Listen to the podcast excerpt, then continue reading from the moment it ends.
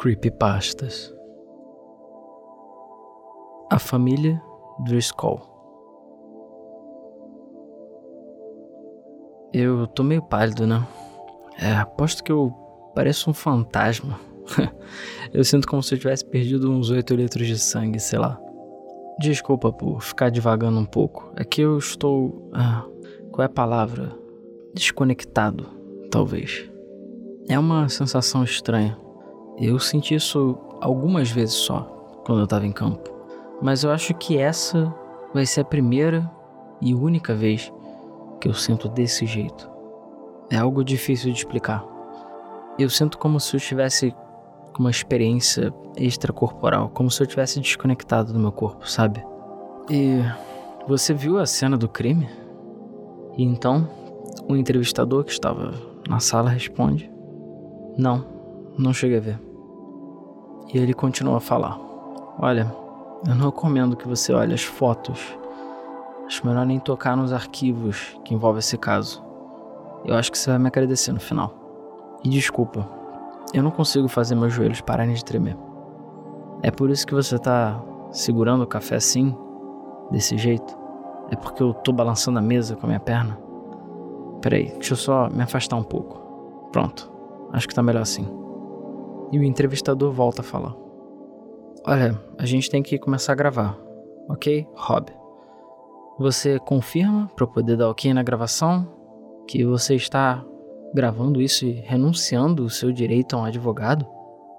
E Rob continua: Não, eu não estou interessado num advogado. E sim, é, eu estou renunciando aos meus direitos. Mas desculpa, é, como eu disse, eu estou me sentindo um pouco estranho. Mas eu posso dizer que eu estou tão são quanto eu sempre estive. Então, eu estou dentro das minhas faculdades mentais. Pode deixar. O entrevistador então pergunta: Tem certeza? E Rob confirma que sim. O entrevistador continua: Ok, que essa gravação então prove que o detetive Robson Milgate, aposentado, renunciou ao seu direito de um advogado. E Rob volta a falar: Olha, eu tenho certeza que eu não vou precisar de advogado depois que o promotor parar de vomitar e pensar duas vezes se ele vai considerar que esse caso merece ser publicado. Eu tenho certeza que eles nunca vão mostrar nada disso para nenhum júri. O entrevistador então fala: hum, Ok, então. Você está pronto para começar? Rob então diz que não, mas que ele vai falar mesmo assim. E por fim, o entrevistador pergunta mais uma vez: Ok, Rob. O que te levou à cena do crime na noite em questão? Você acreditaria se eu dissesse que eu estava planejando uma viagem para pescar, sabe? Antes disso tudo começar? Aliás, corta isso, esquece. É, ainda tô pensando como eu vou falar. É meio difícil organizar as coisas na minha cabeça agora. Desculpa. É que mesmo trabalhando com isso há tantos anos, eu nunca estive desse lado da mesa de interrogatório. Ok, vamos lá de novo. Eu acho que tudo começou com a repórter, Bamer, o sobrenome dela. Ela me contatou uma semana atrás por e-mail, alegando ter novas informações sobre o caso do assassinato dos Driscoll. Eu era o investigador-chefe. Esse caso estava engavetado há muito tempo. Ele não tinha solução, já tinham 20 anos. Estava frio como gelo. E para ser sincero com você, eu logo de início achei que era mentira. Você sabe como isso é. Na maioria das vezes nem é de propósito. Todo mundo acha que é um tipo de detetive só porque ficou sabendo de um caso antigo. E aí começa a procurar e destrinchar informações sobre o caso. E aí você acha que tem uma solução, quando na verdade não passa de algo que talvez até mesmo a gente já saiba. Teorizar é muito fácil quando você não precisa checar cada uma das evidências. E o assassinato dos Driscoll causou bastante agitação na sua época. Tinha muita gente interessada, muita imprensa, e ao longo dos anos eu ouvi centenas de teorias, mas todas elas eram bem patéticas. Quando eu me aposentei, eu entreguei a investigação para o detetive Carroll, mas eu não queria que ele se incomodasse muito com isso. Eu sabia que ele estava ocupado com atividades mais relevantes, digamos assim, como gangues e crimes que ainda poderiam ter alguma solução. Eu pensei em continuar investigando o caso, mesmo assim, talvez por uma cortesia. De qualquer forma, eu não imaginei que fosse chegar muito longe. Mas, como eu realmente não estava fazendo nada melhor, eu decidi continuar com essa conversa e ver no que poderia dar. Com isso, eu decidi me encontrar com ela para almoçarmos. A gente foi no café Pure Ear. Ao encontrar com ela, tive uma impressão positiva. Ela era loura, charmosa, tinha transparência e profissionalismo.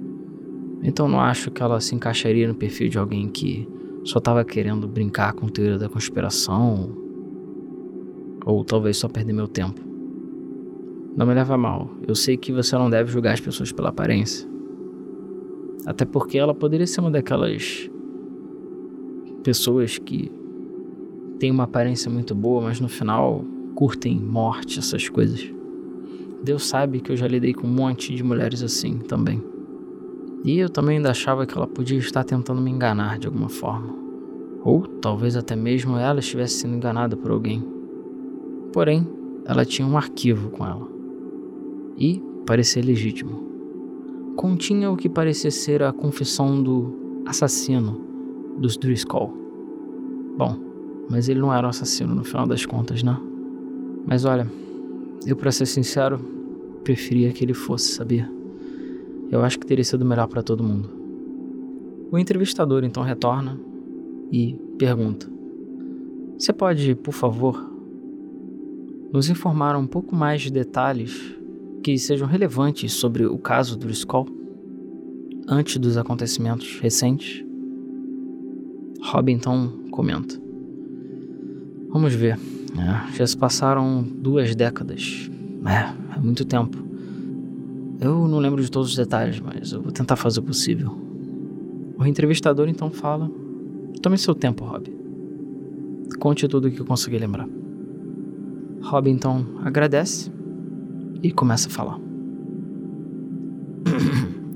ok, vamos lá. É, os Driscoll era uma família de seis pessoas que moravam no subúrbio, vivendo o sonho americano, sabe? Classe média alta, o pai era advogado, a mãe cuidava da própria empresa, vendendo cerâmica. Eles tinham quatro filhos, todos estavam do ensino médio para baixo. Eram boas crianças, tinham boas notas e eram impecáveis. A família toda não tinha nenhum tipo de atividade ou registro criminal. O máximo que aconteceu é que o filho mais velho foi pego fumando maconha no colégio uma vez, mas Nada além disso. Coisas normais que você encontra quando investiga as pessoas mais de perto. A família desapareceu no dia 13 de outubro de 1994. Não havia nenhum vestígio de corpos. O ar de mistério e a proximidade do crime com Halloween foram os possíveis motivos para a imprensa ter ficado tão louca com o caso. E mais impressionante é que você ainda vê isso aparecer em alguns desses shows de mistérios nunca resolvidos. Uma família inteira, rica, desaparece da noite para o dia, sem deixar vestígios, sem deixar rastros. Ninguém sabe. Confira após as mensagens de nossos patrocinadores. E bom, querendo ou não, foi isso que aconteceu. Eles sumiram e ninguém sabia para onde eles foram. E na verdade a gente só ficou sabendo desse desaparecimento por mero acaso. Um vizinho acabou ligando para a polícia falando sobre um barulho que estava vindo da propriedade deles. Era um alarme, mas não era o alarme da casa. Ele era relativamente baixo, mas tocava constantemente. De qualquer forma, ele decidiu fazer uma denúncia e chamar a polícia. Afinal, podia ser algum intruso ou alguma outra coisa. Decidimos então mandar uma viatura. Como já era de se esperar, não tinha ninguém em casa, mas também ninguém foi encontrado. Os policiais então decidiram investigar a propriedade. Haviam sinais óbvios de luta no quarto da filha mais nova. A cama estava toda revirada. Os lençóis estavam rasgados.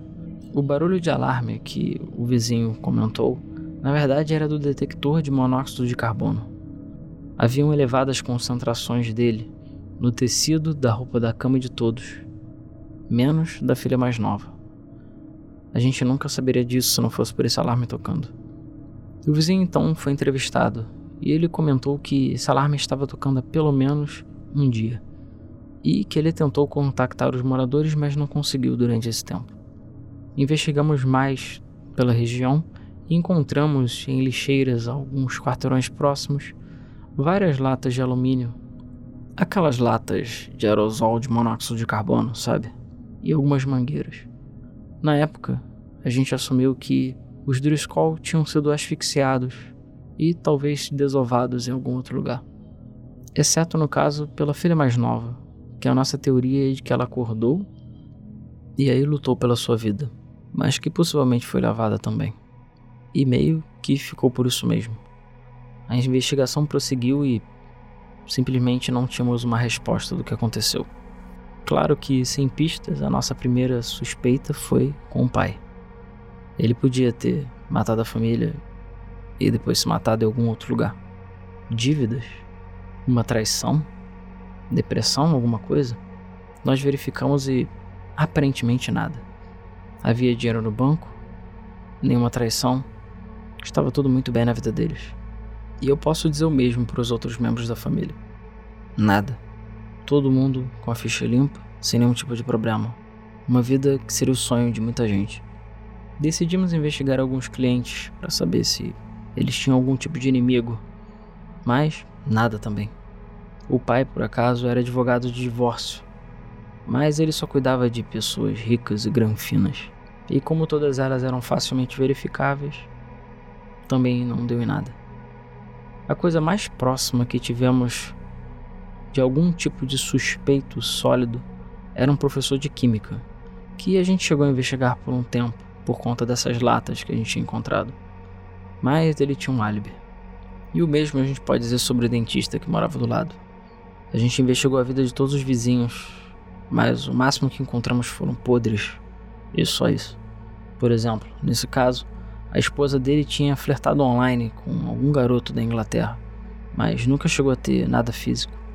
E de qualquer modo, ele também nem estava no país quando o assassinato ocorreu. E por fim, só restou uma possibilidade. Talvez fosse um assassinato aleatório. Que são os piores casos que a gente pode pegar, porque são os mais difíceis de solucionar. Porque não tem padrão nenhuma motivação. Simplesmente existe um maluco, um serial killer, que tem interesse em matar uma família inteira. Ele olha para eles e simplesmente faz. Depois ele desaparece, ninguém vendo o rastro dele ou conhecendo ele, e fica por isso mesmo. É o tipo de caso que talvez nunca tenha solução. E não foram por falta de pessoal ou tempo investido. Certamente foi um caso muito frustrante. Voltamos às tais latas de alumínio. Elas foram roubadas de um laboratório a uns 15 quilômetros da casa deles. E certamente era uma das coisas mais estranhas ali. Porém, não haviam câmeras de segurança. E também não conseguimos encontrar nenhuma pista envolvendo essas latas terem sido roubadas ou o que, é que elas estavam fazendo por ali. O tempo foi passando e, com seis meses, ninguém mais falava no caso. As pessoas simplesmente começaram a ignorá-lo e foram para coisas mais relevantes e importantes.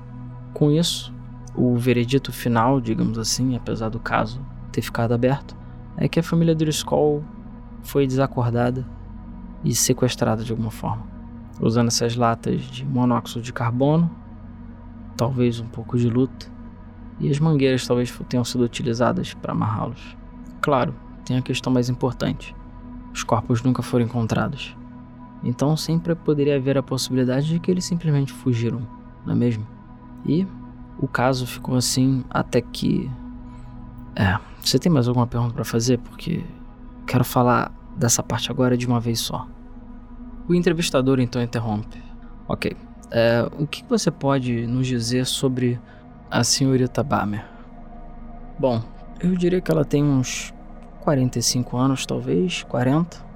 Certamente era uma mulher que parecia mais jovem do que ela realmente era. Mas você sabe, eu não perguntei a idade dela. Que eu saiba, a senhorita Balmer esteve acompanhando o caso há alguns anos já, tanto como repórter como a caráter pessoal também. Como eu falei, esse caso ele chamou a atenção de muita gente. Mesmo pessoas aparentemente normais, digamos assim, que não têm muito interesse nesse tipo de coisa, estavam dando seus palpites sobre o que pode ter acontecido.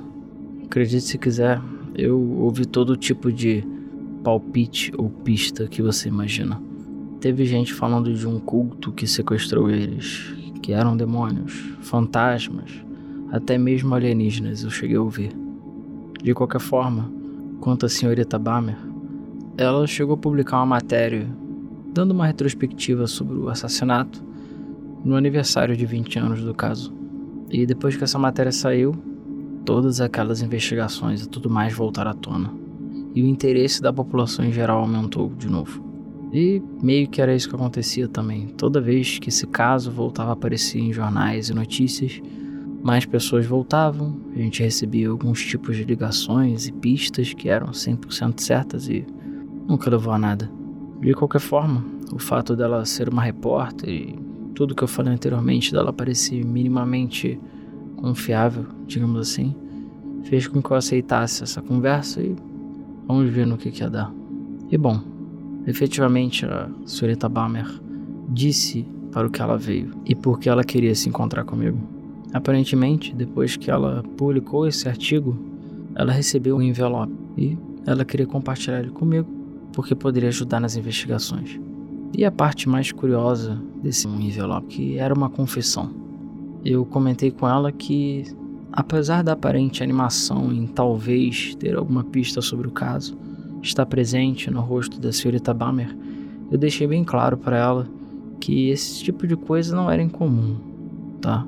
Que documentos falsos e outras confissões já aconteceram antes e que poderiam muito bem não ser verdadeiras.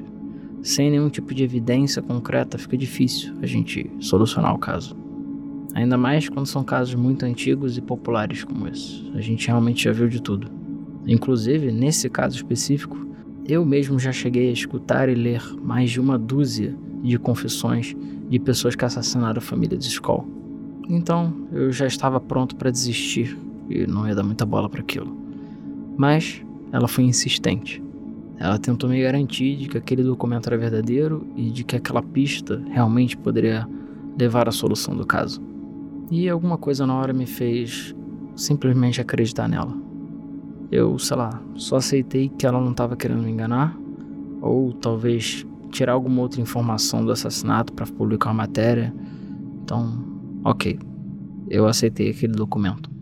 Ela então me entregou um envelope com o um documento e disse que ele veio exatamente daquela forma. O máximo que ela fez foi abrir e ler, e que tinha sido endereçado diretamente para ela mas ele veio exatamente da forma que ela estava me apresentando. O entrevistador então interrompe. É, você pode me descrever o conteúdo desse envelope? Olha, eram recortes de jornais velhos descrevendo o progresso da minha investigação. Eles estavam bem amarelados, então imagino que eram como se fosse uma espécie de troféu para o criminoso.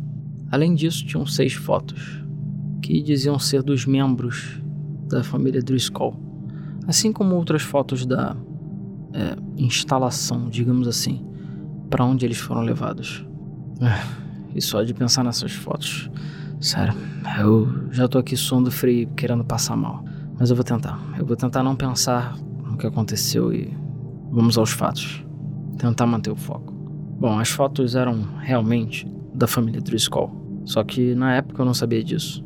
As fotos estavam bem envelhecidas, então no final das contas poderia ter sido qualquer um ali era meio difícil você distinguir os detalhes. Porém, vendo todo aquele conteúdo do envelope, né, daqueles documentos, eu decidi dar uma investigada melhor. Eles pareciam legítimos o suficiente. Agora, quanto à carta de confissão, ela era bem breve. Simplesmente tinha um endereço. E foi a primeira coisa que eu notei. Claro que assim que possível eu peguei esse endereço e investiguei. Só que eu não consegui encontrar ele online o que significava uma coisa, que provavelmente ele era bem antigo, tão antigo quanto as outras coisas que estavam no envelope. A carta em si dizia o seguinte: Pare de imprimir mentiras. Eu nunca matei ninguém. Só demorou um pouco para eu deixá-los prontos para o café da manhã. E era isso. Não tinha nenhuma assinatura.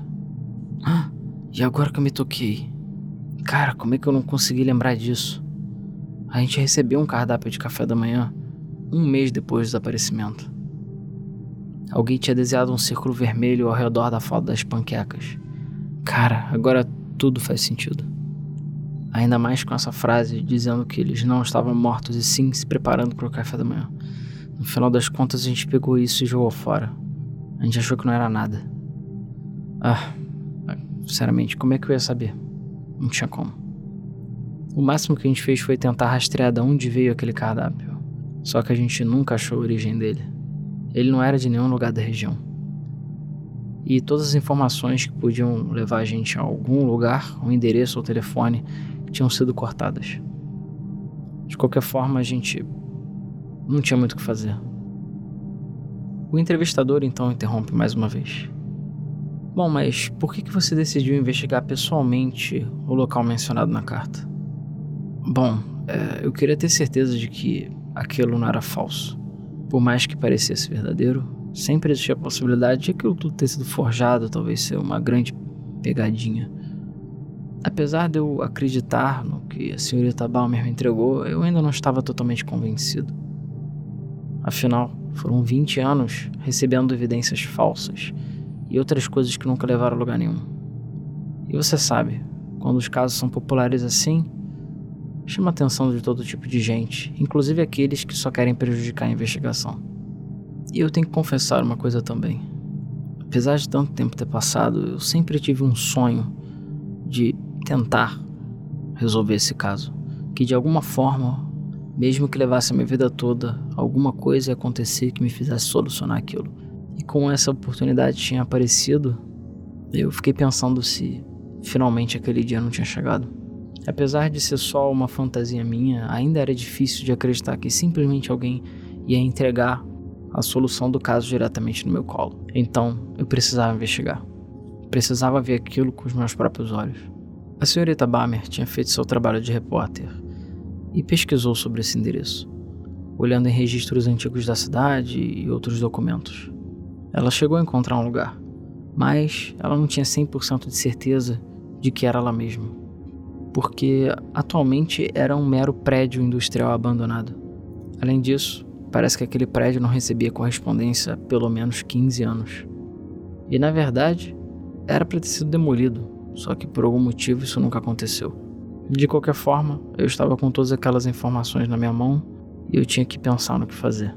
A senhorita Barmer estava particularmente animada com tudo aquilo, também sonhando com a possibilidade de solucionar o caso. Afinal, isso ia dar uma excelente matéria. E apesar da sua aparência e das suas roupas de grife, ela também queria botar a mão na massa em relação à investigação. Tanto que ela conseguiu me convencer de, no dia seguinte, a gente se encontrar nesse prédio abandonado. O entrevistador então pergunta: Você poderia descrever a cena do crime? Claro. Ele era um prédio industrial, como eu disse. Ele tinha uns 40 metros de comprimento por talvez 15 metros de largura. Era uma estrutura grande e, olhando assim de fora, ela parecia tão abandonada como qualquer outro prédio próximo mas eu pude perceber que a fachada tinha sido recentemente remendada em alguns pontos. Outras investigações posteriores também revelaram que a entrada tinha sido trancada e colocaram um cadeado nela. Até onde eu sei, parece que lá era fabricado chapas de metal. Até onde eu sei, parece que lá fabricavam chapas de metal no passado. Mas, desculpa, eu tô ficando um pouco enjoado, é sério. O entrevistador então se preocupa e pergunto se está tudo bem. Desculpa, eu fiquei realmente tonto agora. Só de pensar no que eu vi toda aquela situação. Principalmente o cheiro. É, continuando. A gente achava que o prédio está só vazio. Que a gente ia chegar lá e talvez tivesse alguma evidência de um crime passado, mas que era simplesmente um prédio velho abandonado. Mas quando a gente chegou lá, eu conseguia sentir um cheiro que era tão forte que a gente conseguia sentir do lado de fora do prédio.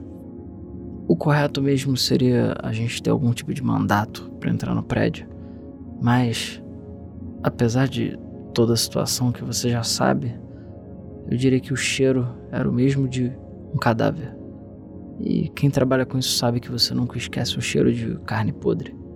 E baseado nas evidências, no cheiro, e que talvez eu nunca estivesse tão perto de solucionar um caso que estava se arrastando há 20 anos, eu não quis saber. Ao invés de esperar por um possível mandato ou alguma outra coisa que atrapalharia o caso, eu preferia arrombar o cadeado.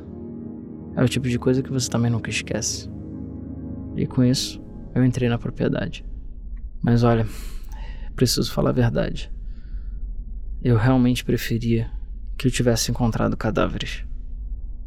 E eu realmente queria que fosse um serial killer. É sério. Pode parecer macabro, mas no final eu acho que essa seria a melhor saída. E por favor, eu tô dando essa entrevista, estou sendo gravado, tá? E tudo que eu tô falando aqui é verdade. Não pense que eu estou inventando. Não pense que, porque meu estado atual não é dos melhores, que eu entendi as coisas erradas. Eu tenho certeza do que eu fiz e você pode conferir todo o meu trabalho na força policial, ver que eu sou uma pessoa confiável. Senhor, senhor, tudo bem, eu sei, tá? Disse o entrevistador. Não precisa se preocupar. Eu acredito no que você está falando, tá bom? Vamos continuar. Você estava entrando no prédio. Você pode descrever o interior e o que, que você viu? Ok, obrigado por confiar em mim. Desculpa mais uma vez. Eu tô perdendo um pouco da minha compostura aqui. Perdão. Prometo que eu vou me concentrar. E eu quero terminar logo com isso, eu já falei. E você conseguiu pegar os sedativos que eu pedi? Porque eu realmente preciso dormir depois disso por um bom tempo. E eu não vou conseguir fazer sozinho. Enfim, desculpa. É, obrigado pela sua paciência e vamos continuar.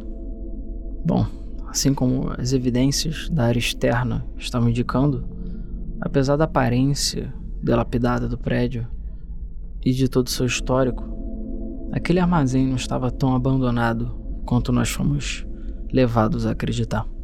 No seu interior tinha um corredor com seis cômodos a construção era antiga, mas era visivelmente mais nova do que o resto do prédio. Essas paredes de cada um desses cômodos tinham isolamento de som. Nenhuma delas tinha janela para o exterior ou portas entre as próprias salas. O único acesso a essas salas era pelo corredor. E quando eu comecei a entrar no prédio, que foi o momento que eu tentei fazer a senhora Balmer sair dali. Porque sabe, o cheiro era ainda pior por dentro. Muito pior. Pelo menos dez vezes pior. E eu não sei descrever, mas o cheiro de carne podre era quase sólido. É como se ele grudasse no seu nariz e não quisesse sair. Era pesado o ar. Inclusive, pelo fato de ser um armazém antigo e estar fechado o tempo todo, não ter janelas nem nada, ficava aquela poeira no ar, sabe? Pesada. Eu tinha que ter trazido uma máscara, com certeza. E eu fiquei preocupado com a segurança dela. Eu já era um velho, já tinha feito muito. Eu não tinha mais nada a perder. Mas enfim, ela estava se recusando. Ela queria desvendar aquilo junto comigo. E, tentando enfrentar aquele cheiro que só de me lembrar já me dá ânsia de vômito, de tão forte e podre que era, a gente começou a entrar naquele armazém. E então eu decidi olhar o que tinham nas salas.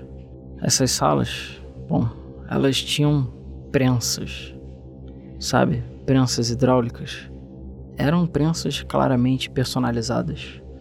De um metro, um metro e meio de comprimento mais ou menos, por dois metros, dois metros e meio. Eu não tinha me tocado do que elas eram a princípio, porque elas estavam em cima do que pareciam ser camas de hospital. E tinham bolsas de soro em cada um dos quartos, além de outros equipamentos médicos. Então você consegue imaginar? Então imagina um quarto de hospital. Seria mais ou menos isso. Só que com uma prensa hidráulica bem em cima do que seria a cama. Que também era a base de uma prensa hidráulica. Bom, naquela hora acho que já tinha ficado bem claro que eu estava perto de solucionar aquele crime. Que alguma coisa tinha acontecido ali e que eu realmente já estava talvez no esconderijo de um serial killer. Mais uma vez eu tentei falar para a senhorita Bamer para ela sair dali. eu conseguia sentir que a coisa ia ficar muito pior. Eu ia achar a fonte daquele cheiro de alguma forma. Talvez eu fosse encontrar coisas que eu não quisesse ver. Porém, ela continuou se recusando, alegando que ela também quer desvendar aquilo tanto quanto eu e que ela não poderia me deixar sozinho. Pelo menos duas pessoas já dificultaria a ação de um serial killer, por exemplo. De qualquer forma, não tinha muito tempo pra gente discutir isso e eu parei de insistir. Na verdade, eu até comecei a achá-la um pouco intrometida, já que esse caso era meu, na verdade. E eu fiquei sentindo como se ela tivesse chegado de enxerida. Mas que seja. Apesar de eu estar preocupado com ela, eu imaginei que ela não ia atrapalhar. De qualquer forma, por um momento eu parei e pensei nas minhas possibilidades. Afinal, vai que por algum motivo maluco, algum milagre, a família ainda estivesse viva de alguma forma. Talvez fosse tudo um elaborado sequestro. De qualquer maneira, eu fiquei pensando e confabulando na minha cabeça todas as possibilidades do que poderia acontecer. Se eu estava em perigo, se a senhorita Balmer poderia estar em perigo, se alguma coisa poderia acontecer conosco. De qualquer forma, eu avisei para minha esposa para onde eu estava indo, e se por acaso eu não voltasse, que pelo menos haveriam policiais e outras pessoas indo até lá para investigar o caso. De qualquer forma, era só isso que eu tinha, porque acredite se quiser, celular não pegava lá também. Então só estava eu por mim mesmo e a senhorita Bamer investigando tudo aquilo. Enfim, desculpa por devagar. Vamos direto ao ponto. Ao me adentrar mais naquele galpão, olhando as salas e vendo aquelas prensas e equipamento médico, eu ouvi. Não era bem um suspiro. Era parecido com um suspiro, mas não exatamente. Ah, eu não vou descrever muito mais além disso. Era um som. E isso chamou muito minha atenção. E eu tive que agir. Havia algumas escadas na ponta do depósito que levavam para um porão. E eu disse a senhorita Bamer para dessa vez, por favor, ela ficar para trás. E aí eu decidi finalmente sacar a minha pistola. Também já pensando que isso poderia acontecer, eu retirei a lanterna do meu bolso. Como o porão estava totalmente escuro, eu já estava considerando com perigo extremo tudo aquilo, ainda mais depois de ver esse barulho. E finalmente eu consegui convencer a senhorita Balmer de ficar longe daquilo. Ela falou que ia ficar no andar de cima, tudo bem, enquanto eu desci pro porão. Dava para notar que aquele porão tinha sido cavado, talvez ao longo de 20 anos, não sei. As paredes eram de terra, o chão era de terra. Aquilo não fazia parte da construção original do prédio e havia um túnel que era comprido o suficiente para necessitar de dormentes e pilastras para poder sustentar o teto e as paredes. E aí, a minha lanterna iluminou. Ah, como eu preferia que eles estivessem mortos. Como eu preferiria que fosse um serial killer. Mas enfim, na hora eu pensei: ah, graças a Deus, eles estão mortos. Mas não. Mas eles não estavam mortos. Não. Eu estava. Desculpa. Eu tenho 64 anos. Eu não sou mais um jovem capaz de ignorar essas coisas. Quando você é jovem, você se sente invencível, que nunca vai morrer. Mas eu não tenho mais isso para me proteger. Olha para mim. Tenho lágrimas nos meus olhos. Depois de tudo, tudo que eu já passei na minha vida, tantos anos trabalhando, vi as coisas mais absurdas e cruéis. Eu não estava preparado para o que eu vi. E a culpa foi toda minha. Eu que deveria ter encontrado eles todo esse tempo. No final a gente não deu muita bola para isso. A gente ignorou. E se a gente tivesse sido mais eficiente, até mesmo o negócio do cardápio que eu falei, nada disso teria acontecido. Eu teria salvado eles há muito tempo. Mas enfim, desculpa, mais uma vez. Vamos lá. Quando eu cheguei no final do corredor, minha lanterna iluminou uma coisa Bom, era uma pilha.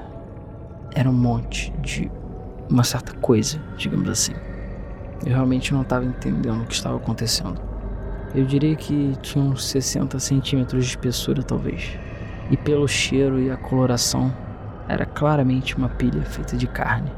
De início eu pensei que talvez o tal serial killer, o assassino, tivesse destroçado os corpos empilhados em pedaços isso já teria sido uma cena bizarra e ruim o bastante. Porém, eu sabia que tinha alguma coisa errada ali. E a primeira coisa que me alertou para tudo aquilo foi um olho. Sim, no topo da pilha tinha um olho perfeitamente redondo, no centro de uma cavidade que tinha sido distorcida de tal forma que agora tinha o tamanho de um pires. E foi quando eu notei que aquele olho na verdade estava olhando para mim. Foram 20 anos. 20 anos de tortura. Ele manteve a família do Skrull inteira sobre essas prensas durante 20 anos, mantendo vivos por conta de soro e outros tipos de alimentação intravenosa. E lentamente, dia após dia, ele foi apertando as prensas, cada vez mais, tão lentamente, dia após dia, que seus corpos foram capazes de se adaptar, até que foram achatados como, bem, panquecas. Eu diria que ele deve ter esmagado os corpos deles por coisa de meio centímetro ao ano durante 20 anos. E eventualmente ele os tirou de lá. Quando os corpos estavam tão deformados, quebrados e irreconhecíveis que eles não tinham capacidade mais de se locomover, sem qualquer tipo de chance de recuperação. E aí, por algum motivo sádico, doentio, ele simplesmente os empilhou, um sobre o outro. E eu realmente não sei porquê. E sinceramente, eu acho que eu prefiro nem saber. E o pior de tudo é que, de início, eu só pensava: graças a Deus, eles estão mortos. Mas tinha aquele olho ali. E não só isso. Eu comecei a sentir que o topo da pilha, o topo dessa pilha de carne, uma mistura de podre, de putrefação, uma coisa verdadeiramente difícil de descrever, mas alguma coisa no topo começou a ofegar. Ele estava respirando de alguma forma. O entrevistador então perguntou: Eles disseram alguma coisa? Eles ainda eram capazes de falar? E Rob voltou a falar: Não, eles não conseguiam falar sem algum tipo de ajuda. Eu acho que quem estava em cima era o pai da família. Não que eu pudesse diferenciar muito entre eles ou dizer talvez o gênero ou a idade, mas dava para ver que havia um pouco de cabelo louro. A cabeça era uma completa bagunça de cicatrizes. E dava para ver várias marcas pelo que restou de todos os corpos. Eu não tenho 100% de certeza, mas eu diria que o doente ele simplesmente foi fazendo cirurgias neles, arrancando ossos e partes não tão vitais para poder acomodar eles embaixo das prensas. E na verdade eu não sei nem como eles ainda estavam vivos, como ele conseguiu fazer isso. Porque o corpo deles era verdadeiramente achatado, deformado a tal ponto de que eram quase planos. Você via alguns lóbulos onde seriam os órgãos, ou o que sobrou deles, e a própria cabeça dava para ver que era um pouco maior e mais alta do que o resto do corpo. Mas de alguma forma eles ainda estavam vivos. Eu realmente não sei como os cérebros deles lidaram aquilo e como o próprio corpo conseguiu continuar vendo todos esses anos dessa forma. E não era só isso. Havia uma parte que claramente ainda existiam ossos, ou o que sobrou deles, porque haviam perfurações que já estavam cicatrizadas. Provavelmente ele apertou as prensas em cima de costelas, pernas, dedos, até mesmo narizes. E eu não sei bem qual era o critério, mas dava para ver que em alguns casos ele simplesmente apertava a prensa até os ossos quebrarem. Se eles pulassem para fora de alguma forma, ele mantinha desse jeito. A impressão que dava é que tudo estava sendo meticulosamente feito, o mínimo possível, para aquela família poder continuar viva. Eu sequer consigo imaginar a quantidade de dor e de sofrimento que eles sentiram por todos esses anos. E só para você ter uma ideia, a Avery, que era a que estava na ponta, ela tinha 14 anos quando desapareceu. Ela ainda tinha uma vida inteira pela frente. Eu estou aqui, 20 anos depois, a maior parte da vida dela, ela viveu dessa forma. Ugh, tô ficando tonto de novo só de pensar. Eu não sei. Realmente pareceu uma cena de um filme de terror. é algo que eu simplesmente não sei explicar de forma lógica. E que, visto a gravidade e o que aconteceu, nojo que é tudo isso, eu acho que nunca saberemos.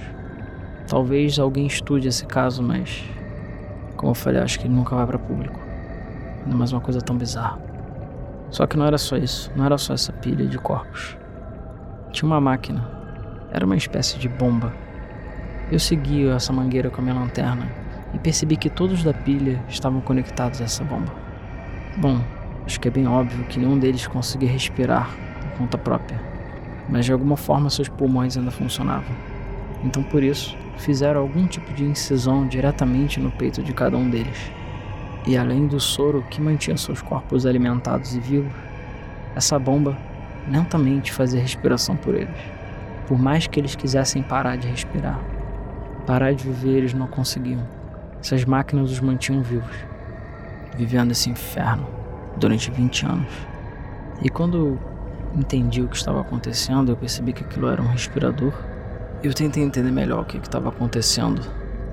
Eu vi que a bomba estava funcionando bem fraquinha, mas ainda bombeava ar. E eu vi que tinha um interruptor. Eu não pensei duas vezes e eu ia acabar com tudo aquilo. Mesmo em teoria sendo errado, mesmo eu mexendo com o que eu não deveria mexer. Eu apertei o botão, na esperança de desligar e acabar todo aquele sofrimento. Mas não foi isso que aconteceu. Por algum motivo, aquele interruptor deixou a bomba mais forte e ela começou a bombear mais ar para a pilha de corpos. Eu, vendo o que aconteceu e tentando descobrir uma forma de talvez desligar, comecei a ouvir um barulho. Acredite se quiser, a Avery, que eu acredito ser ela pelo menos, estava na pilha de corpos. Ela estava tentando gritar. Eu não sei como, mas ela estava produzindo som e estava ficando cada vez mais alto. Eu não conseguia entender o que estava acontecendo e nem entender muito bem o que ela estava dizendo, mas ela claramente estava tentando falar algo. Eu tive a impressão de que ela gritou família, irmãos ou algo do gênero. E eu também não sei se eu imaginei isso. Talvez ele estivesse apenas fazendo barulho, eu só interpretei como um pedido de socorro. Talvez ele nem sentisse mais nada. Talvez a sua mente sequer pensasse alguma coisa e aquilo era só uma reação natural. Porém, o barulho não parava. Ela não parava de gritar. Eu não sei, eu tive até a impressão de que talvez no fundo ela achasse que eu era o seu torturador, a pessoa que fez tudo aquilo que tinha voltado para continuar fazendo mais. Eu cheguei perto da pilha de corpos, tentando ver o que eu podia fazer. No desespero, eu até mesmo parei de procurar pela tomada da possível bomba de ar. Colocando minha lanterna e tentando entender de onde aquele barulho estava vindo, eu consegui perceber outros olhos. Inclusive, aquele olho que estava me observando, na verdade não estava vendo nada, porque eu consegui notar que ele é apenas uma bagunça de tecido cicatricial, que na verdade aquele olho era tão cego quanto um morcego, era totalmente opaco. No desespero e sem saber como reagir, eu falei meu nome, disse que era um detetive, falei que eu estava ali para ajudar e que eu ia salvar eles de alguma forma, mesmo que no fundo eu soubesse que não tinha como. Eu já vi pessoas sofrerem acidentes terríveis, deformidades, deficiências, mas esse caso é impossível ter uma solução. No fundo eu sabia que só tinha uma maneira de acabar com o sofrimento deles. E aí eu ouço alguém se aproximando. Era a senhorita Bamer. Ela decidiu chegar até mim por conta do barulho. Achou que eu estava passando algum perigo. Ela disse que até mesmo me ouviu gritar. E pensando bem, eu acho que eu posso ter gritado. Eu só realmente não lembro. Mas ao chegar e ver aquela pilha, ela parou e ficou completamente branca. Um momento depois, ela deu um berro. Ela deu um grito de puro terror. Pobre coitada, é certo que aquela imagem traumatizou ela para sempre. Falei para ela não descer. Mas ao ver tudo aquilo e que eu ainda estava tentando falar com aquela pilha de carne, certamente aquilo foi muito para ela. E durante aquela comoção, eu ouvi, bem baixinho, vindo da pilha, um desejo: me mate, me mate. Era o pai da família. De alguma forma, eles estavam cientes do que estava acontecendo e ele conseguia falar mais do que a Avery. Ele falou: me mate, me mate, dor, monstro. Mas o que eu consegui ouvir melhor foi que ele fez um pedido para dizer à família que ele morreu há muito tempo, de que ninguém procure por ele, de que ninguém saiba o que aconteceu com ele, que ele só queria morrer. Eu tenho a ligeira impressão de que ele ainda era capaz de chorar, mesmo que seus canais lacrimais estivessem deformados. Eu podia ver o surgimento de algumas lágrimas. De alguma forma, ele ainda tinha consciência e sabia tudo o que estava acontecendo. Eu realmente deveria ter forçado a senhorita Bamer a sair dali. Toda hora eu fico pensando no rosto dela completamente horrorizado e ouvindo toda essa situação. Inclusive, enquanto eu estava tentando entender ainda o que estava acontecendo, ela não pensou duas vezes. Ela simplesmente correu e destruiu a bomba de ar com um objeto próximo, cortando o fornecimento de ar para eles. E eu ainda lembro dos corpos lentamente se mexendo e se revirando conforme buscavam oxigênio. Um reflexo natural, porque eu tenho certeza que nenhum deles queria estar vivo. E a senhorita Balmer olhava para aquilo chocada e aterrorizada e perguntou para mim: É a família toda, né? Essa é a família Driscoll. Eles ainda estavam vivos. A família toda? Eles estavam vivos durante esse tempo todo. E nesse estado meu Deus. E pois é, naquela pilha de carne, naquela pilha de corpos achatados, estava a família Driscoll. E por 20 anos, eles foram torturados, deformados e lentamente destruídos por alguém sádico. Eu nem posso caracterizar como humano, talvez nem como monstro. E eu não consigo entender por que uma pessoa faria isso, ainda mais por tanto tempo. E eu só consigo imaginar a quantidade de sofrimento que eles devem ter passado. E que ainda passavam. Porque tudo indica que eles ainda sentiam tudo o que estava acontecendo durante esse tempo todo. E eu acho que, baseado no que o pai da família disse, pelo menos o que eu acredito que seja ele, eu tenho a impressão de que nenhum deles sabia da presença do outro. Os quartos eram isolados por som, então ninguém ouvia os gritos da sala do lado. Eles provavelmente foram sequestrados desacordados. Então, nenhum deles sabia da presença do outro. E provavelmente, quando foram colocados um em cima da pilha do outro, os corpos já estavam tão deformados e a mente deles tão destruída que eles eram incapazes de entender não só o que estava acontecendo, como que seus próprios membros, sua própria família, estavam em cima ou embaixo deles. E também acho que no fundo, pelo menos pela frase do pai, ele tinha esperança de que o resto da família ainda estava vivo e que na verdade só ele que estava passando por aquilo. E me pergunto se cada membro da família também não pensava isso, de que só ele estava passando por aquilo e de que havia esperança de que o resto da sua família simplesmente continua vivendo e que estavam felizes, que na verdade ninguém estava sofrendo além deles mesmos. Mas aquilo tudo tinha acabado naquele momento. Você sabe como são os gritos de seis pessoas que foram torturadas por duas décadas, sendo esmagadas por o tamanho de um ou dois palmos de altura e que foram empilhadas umas sobre as outras, são os barulhos das portas do inferno. Aliás, eu acho que nem o inferno deve soar tão terrível quanto o que eu ouvi. E nem o inferno deve ter uma tortura tão constante e tão absurda quanto essa. Realmente. Como que um ser humano pode fazer isso com outra pessoa? Isso tudo foi culpa minha. Eu tinha que ter tentado mais.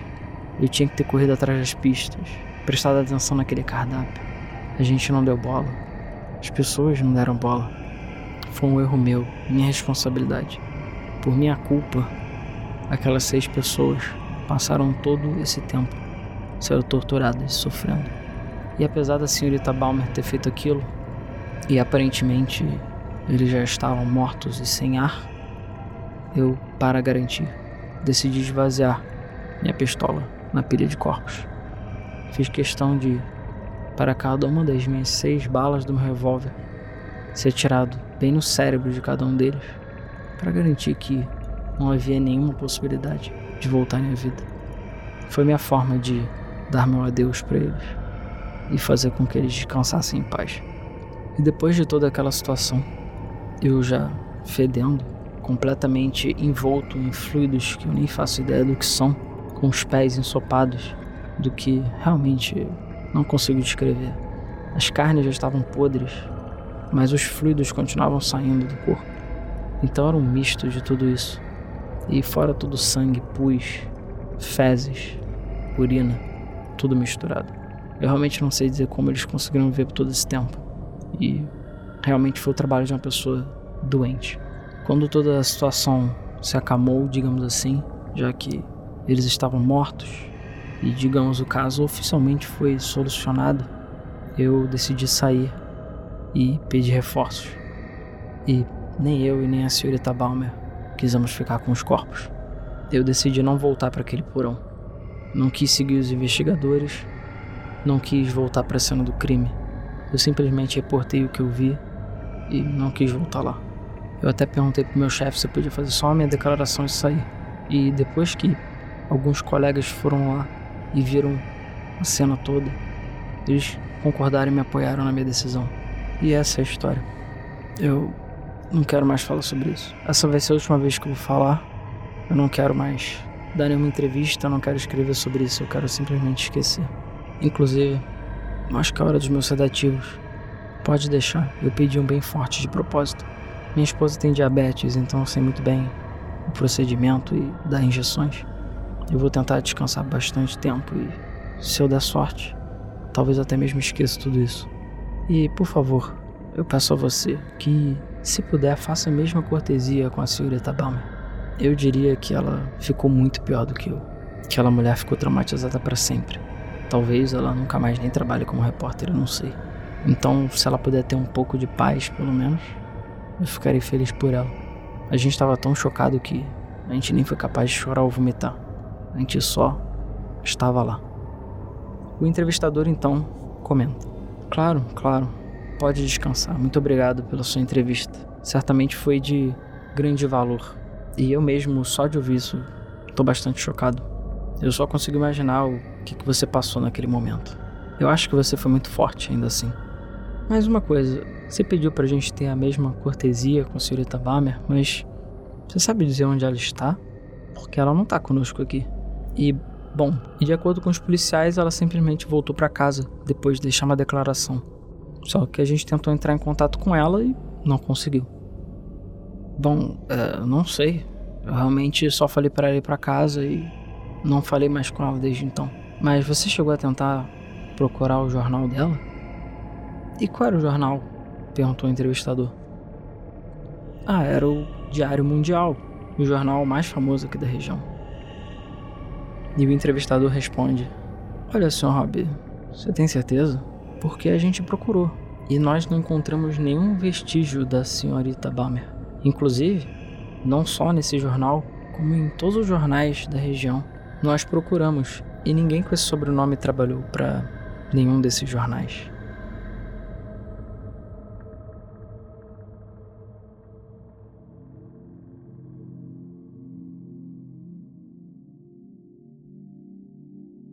E essa é a história da família Driscoll. Bom, acho que foi um pouco mais longo do que eu esperava, e eu espero que tenha sido uma história assustadora e interessante para vocês. É uma das histórias que eu já queria contar há muito tempo e que certamente iria aparecer num outro episódio de Creepypastas, mas agora está aqui para vocês como um episódio de Nictofobia. É uma história que me marcou bastante em vários motivos, né? não só pela forma que ela é contada, que eu acho muito interessante essa esse build-up, né, digamos assim, esse crescimento da história, mas também pelo próprio conceito. Vocês sabem que eu sempre achei essa questão de body horror, essas coisas muito bizarras e assustadoras, né? E só de imaginar toda a situação, sério, a nossa mente se perde, né? E vê toda aquela situação nojenta e absurda. E uma das coisas interessantes dessa história é a presença da senhorita Bamer. No final das contas, a gente fica meio sem saber o que, que ela era, por que, que ela participou da investigação. Afinal, se não fosse pelo input dela, esse caso nunca seria resolvido. A história não deixa exatamente claro se pode ter sido ela que fez tudo isso, ou se talvez ela é alguma outra pessoa que só, digamos assim, pegou o trabalho já feito. Talvez o pai dela, um tio, algum parente, alguém, é que cometeu esses crimes E de alguma forma, ou ela participou disso, ou ela descobriu, talvez agora, tudo isso, sei lá, vamos supor que seja o pai dela e ele tenha morrido, e ela decidiu fazer essa história toda para finalmente, digamos assim, dar um alívio para essas pessoas. A história não deixa muito claro exatamente qual é o papel dela, se ela tá ali como uma vilã ou como uma pessoa que ajuda, talvez. E a gente também não sabe se ela estava necessariamente fingindo em relação a tudo isso. A única coisa que a gente descobre no final da história é que ela mentiu, né? Ela não é uma jornalista. E da onde ela veio ninguém sabe, né? É um dos grandes mistérios da história. E é uma das coisas que vai fazer você pensar, né? Além de, claro, todo o propósito do. A gente pode chamar de um serial killer, apesar dele tecnicamente não ter matado ninguém. Mas a pessoa fez isso por sadismo, ela fez isso por um experimento, ela fez isso porque ela odiava essa família, queria torturar ela de alguma forma. Isso também não fica claro e nem explicado. Mas é por isso que eu acho essa história interessante. Não só por conta desses mistérios que não tem muita explicação e não precisam de explicação, mas é a própria situação, né?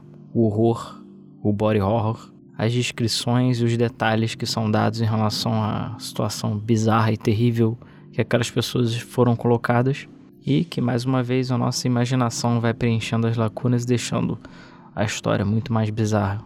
E é uma daquelas histórias que, dependendo da pessoa que estiver ouvindo, certamente dá um calafrio ou aquele incômodo. E eu trouxe ela aqui para vocês. Então, espero que essa história tenha sido assustadora e bizarra para vocês e que vocês sonhem com a família Driscoll. E tem mais duas coisas que eu quero comentar rapidamente sobre essa história. Bom, a primeira é que eu acho que é bem óbvio que eu tentei adaptar da melhor forma possível, até porque eu sou um só aqui gravando.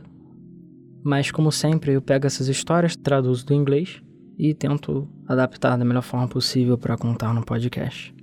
Inclusive, a principal adaptação que eu fiz é o próprio nome da história. Porque, para aqueles que não sabem, talvez alguns de vocês até devam conhecer essa história, apesar de que eu considero ela bastante obscura, ela não está entre as mais conhecidas de creepypastas. O nome dessa história é A Família Panqueca. E sim, esse é o nome. Eu acho que eu nem preciso dizer que é um nome que não só entrega o final da história, como ainda por cima é um nome que eu acho que diminui bastante o fator de terror. Então eu preferi alterar o nome para Família Driscoll. Então se você procurar, talvez você ache até o nome Driscoll por aí pela internet, porque o nome da família é o mesmo, mas o nome da história original é A Família Panqueca. Exatamente por conta disso. E essa história é meio que tão obscura e, sei lá, pouco conhecida, eu diria, de um modo geral, que até existem fanarts, mas são bem poucas.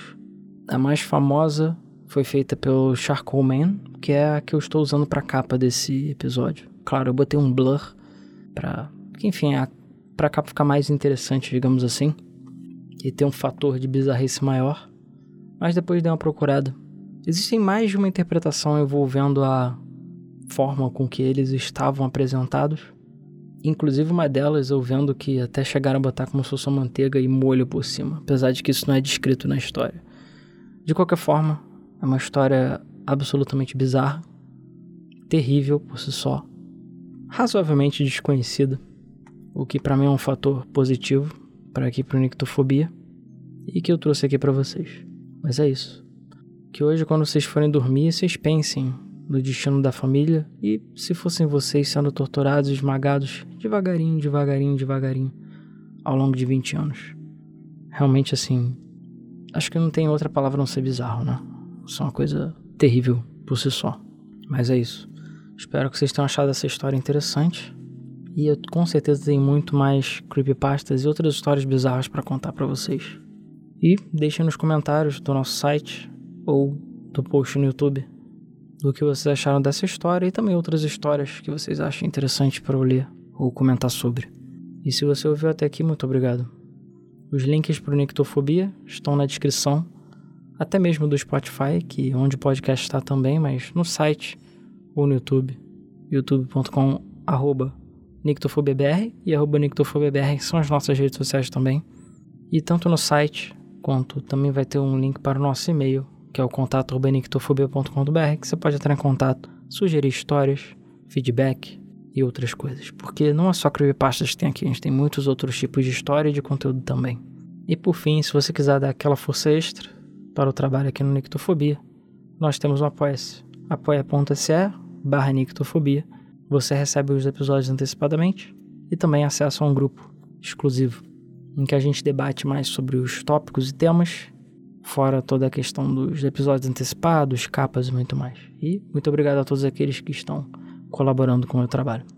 No mais, é isso. Espero que vocês tenham achado essa história interessante. Aguardo os comentários de vocês e nos vemos no próximo episódio do Nictofobia.